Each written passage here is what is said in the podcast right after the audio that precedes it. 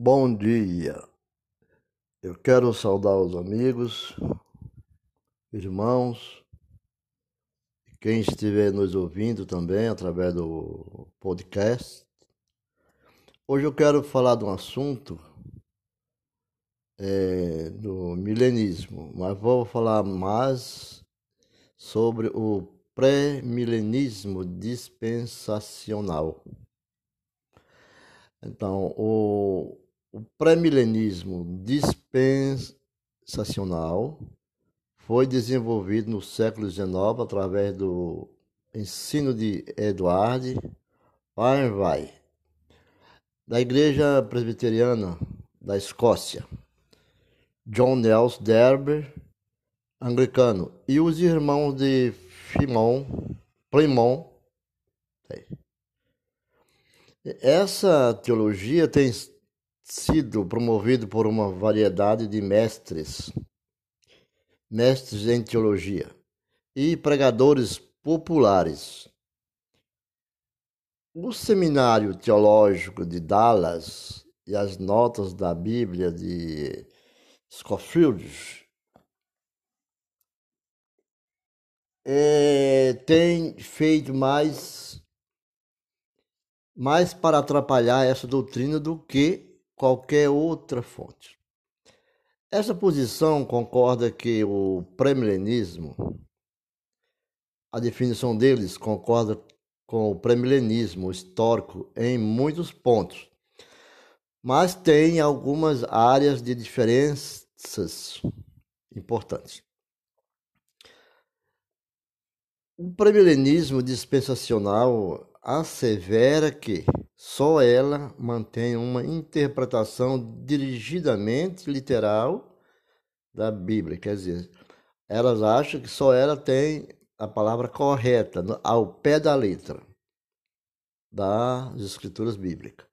Por causa disso, ela tem uma tendência forte de, de acusar teólogos que afirmam outro sistema de escatológicos. Espiritualizarem as escrituras. Assim, alguns de algumas alguns denominações influenciadas pelo dispensacionalismo exclui a milenistas e pós-milenistas do ministério eles excluem pessoas que são não são, né? não são milenistas, é a milenista, é o antônimo, e os pós-milenistas do ministério. A influência da Bíblia de Scofield também fez com que o dispensacionalismo viesse a ser conhecido como sinônimo de fundamentalismo a doutrina que mais se destaca no dispensacionalismo é a ideia do arrebatamento tribulacional da igreja. Essa doutrina é ligada com a distinção radical que os dispensacionalistas fazem entre Israel e a igreja. Segundo a sua teoria. Jesus ofereceu o reino literalmente aos judeus quando ele veio a primeira vez. Então, sendo rejeitado pelo o reino foi adiado e Deus colocou em ação o seu plano B, segundo o premilenismo, ou seja, a época da igreja. Basicamente, Jesus levou a oferta da salvação aos gentios. Que os gentios são o povo que vive hoje no tempo da graça. Nós estamos, nós somos gentios. Uma vez que os judeus a recusou, sabemos que os judeus recusaram aceitar o Messias como ele era, porque não era como eles esperavam. Mas essa situação apenas pode ser temporária. Porque todas as promessas e profecias do Antigo Testamento sobre Israel têm que ser cumpridas literalmente. Ainda que nós não queremos ver, mas tem que ser cumprido, porque assim o Deus determinou ao Velho Testamento e assim se cumpre no Filho. A ordem dos eventos será a época da igreja, a apostasia do homem, o arrebatamento da igreja para estar com Cristo no céu durante sete anos. A grande tribulação de sete anos, divididas em duas partes, um período de muita paz com o estabelecimento de Israel como nação e um período da perseguição do povo de Deus pelo anticristo e a ira de Deus contra os não crentes. A volta de Cristo em glória para derramar, para derrotar, aliás, para derrotar o anticristo. O milênio com Satanás preso no abismo, Satanás solto, a rebelião das nações, a derrota final de Satanás, a ressurreição dos ímpios e o julgamento final, o estado eterno.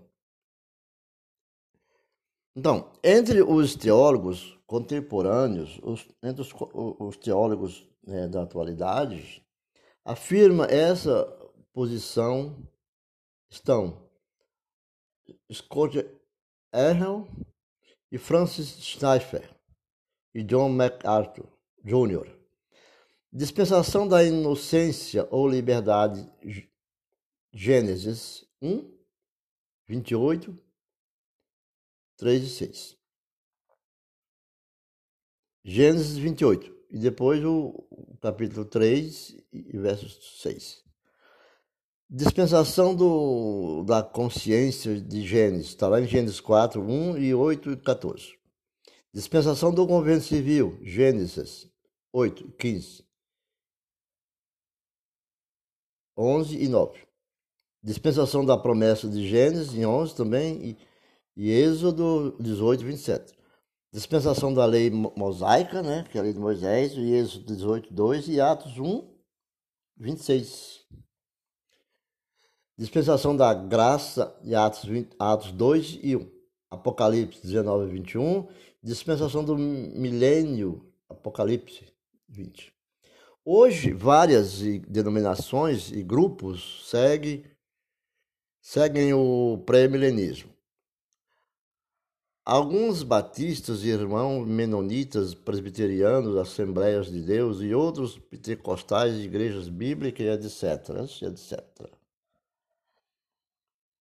E então o, ami, o amilenismo, o amilenismo tem sido defendido por homens como Agostinho, Martim Lutero, Filipe, Melanchthon e John Calvin, sendo caracterizado pela identificação da Igreja Testamento com como o verdadeiro Israel espiritual. A igreja então é herdeira das promessas feitas à nação de Israel. A igreja é a nação de Israel. Por necessidade, os cumprimentos dessas profecias acontecerão num sentido espiritual e não literal. Isso inclui a profecia do milênio de Apocalipse 20, a primeira ressurreição não pode ser uma ressurreição física, porque apenas haverá uma ressurreição física quando Cristo voltar. A primeira ressurreição, então, representa o renascimento espiritual de cada pessoa salva. E o milênio é o espiritual. O milênio é o reino espiritual de Cristo nos corações dos crentes na terra e o reino de Cristo com os santos nos acerca dos eventos da tribulação e segunda segunda vinda de Cristo, o milenismo tem dado sempre muito ênfase em comum com o premilenismo histórico. A diferença é que depois, depois Cristo volta a acontecerá o julgamento final e será iniciado o estado eterno. Entre os pregadores e teólogos contemporâneos que afirmam esta posição estão Louis Beckford e George Park, John Washcott e Lloyd Jones e Anthony de O'Heckema. Por quê? E o pós-milenismo também pode acontecer o pós-milenismo, a, a escatologia pós-milenista, como o nome sugere, põe o milênio antes do segundo vindo de Cristo. Essa posição foi definida pelas confissões de Alburg e Westminster, de Jonathan, Edward Sheld, Charlie Hodger e neste sentido, nesse sentido, jamais parecido com o amilenismo, porque nega que venha o reino de Deus, literal na terra, como Franco Ferreira, Teologia Sistemática, 8.284, página. Depois da sua vinda, quando Cristo vier, começará o estado eterno, Todavia, existem algumas diferenças significativas entre o amilenismo e o pós-milenismo. O pós-milenista acredita que as profecias de Daniel, no pós-milenismo, as profecias de Mateus 24, nós tanto falamos também sobre ela, e a maior parte do Apocalipse já forem cumpridas. Em Mateus 24, por exemplo, tudo foi cumprido com a derrota dos judeus pelos romanos em, no, nos anos 70 depois de Cristo, quando o templo foi arrasado, destruído. Isso é visto como o castigo merecido pelo judeu por causa da sua apostasia. Uma vez que o reino foi tirado dos judeus, ele nunca pode ser devolvido novamente. Agora, todas as promessas feitas aos judeus serão cumpridas na igreja. Isso inclui a promessa de uma era áurea da terra de paz e prosperidade. A, pro, a promessa da, do milênio, neste sentido, será cumprida literalmente, embora não com os detalhes pertinentes à nação de Israel. O reino de Deus simbolizado pelo milênio de Apocalipse 20, devemos ter uma leitura bastante profunda sobre o, o, o, capítulo 20 de Apocalipse. E vamos lá, vamos entender que será realizado através do sucesso da pregação do Evangelho, da evangelização, da luta constante dos crentes ou dos devotos, filho né, da promessa que estão em Cristo e das missões locais e mundiais, em todos os sentidos. A evangelização tem que continuar aí a missão. O evangelho será espalhado no mundo, isso através das missões no mundo inteiro. E a maior parte da raça humana salva. Esse é o princípio de salvar a raça, a espécie humana através das missões. O, os princípios éticos da Bíblia se tornarão a base da lei e da sociedade. A sociedade viverá através dessa base, desse esteio. E a tecnologia, como nas ferramentas atuais que existem muito hoje, continuarão a crescer cada vez mais. Hoje nós temos a internet dando agora suporte às dificuldades de interação pessoal, né? de corpo a corpo a, a tecnologia é a base cristã da sociedade de hoje, porque capacitarão a humanidade a resolver os problemas de, de pobreza, fome, crime, etc. Que através da tecnologia nós podemos ter acesso a esses lugares, a essas informações. E algumas pós-milenistas acreditam E alguns pós-milenistas acreditam que, por causa da obediência das nações ao Evangelho, Deus removerá quase todos os efeitos da maldição da criação que foi feita em Gênesis 3, após a queda. após a queda, a natureza será restaurada. Então, essa é a esperança na, na promessa do Senhor. A poluição vencida e a capacidade produtiva da terra será plenamente realizada.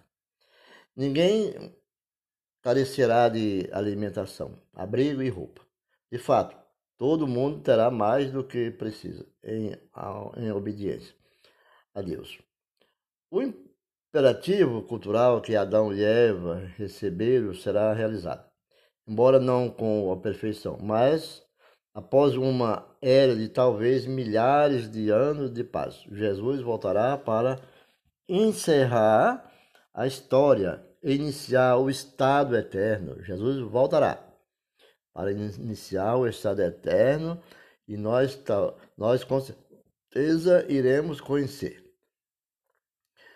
espiritualmente ou a nossa descendência. Alguns teólogos pós-milenistas também creem que Satanás, que foi preso durante a era do milênio, será solto durante os anos finais e que ele conseguirá liderar uma rebelião contra o povo de Deus. Está previsto, está escrito. Ele volta também para liderar uma rebelião contra o povo de Deus. Nessa interpretação, vem uma breve tribulação no fim do milênio mas não no sentido aceito pelo pré-milenista. Neste caso, Jesus voltará em breve para destruir Satanás e julgar com todos os seus discípulos, tanto os demônios quanto os homens. Depois de duas guerras mundiais, há poucos pós-milenistas conservadores, mas um novo movimento de teonomia, lei de Deus, teonomia, é, chama-se lei de Deus, está atraindo seguidores. Está atraindo seguidores. É? Então, assim nós temos o conhecimento do, do pré-milenismo e o pós-milenismo. Então, nós temos que lutar na esperança de, do Senhor, na volta de Cristo, que Cristo voltará como diz assim, Maranata, e Deus está cumprindo aqui, está no Velho Testamento, através do Filho, que é Jesus Cristo. Vamos estudar, vamos é, observar as lições que são recebidas através das ferramentas online. E não é o, o, o tutorial que fala, dando essas instruções, mas é o que está escrito na Bíblia, a interpretação dos textos, que todos os textos nós temos que aprender o seguinte: não discutir, não discordar com pessoas. Não, não temos o direito da discordância. Nós temos que afirmar aquilo que está na palavra. Não ignorar o conhecimento de muitos, mas só nós não devemos entrar naquele conhecimento, porque nem debater reprovando, porque, como diz em provérbio, que não é, reconheça que você não pode é, discordar com, o, com a ignorância. Não repreenda o ignorante que tornasse seu amigo, mas aconselhará o sábio que tornasse ao seu amigo. Né? E assim ficam com Deus e o Espírito Santo de Deus eterno, através do Filho amado Jesus Cristo, nosso Salvador e Redentor, permaneça em todos vós. Amém. Amém.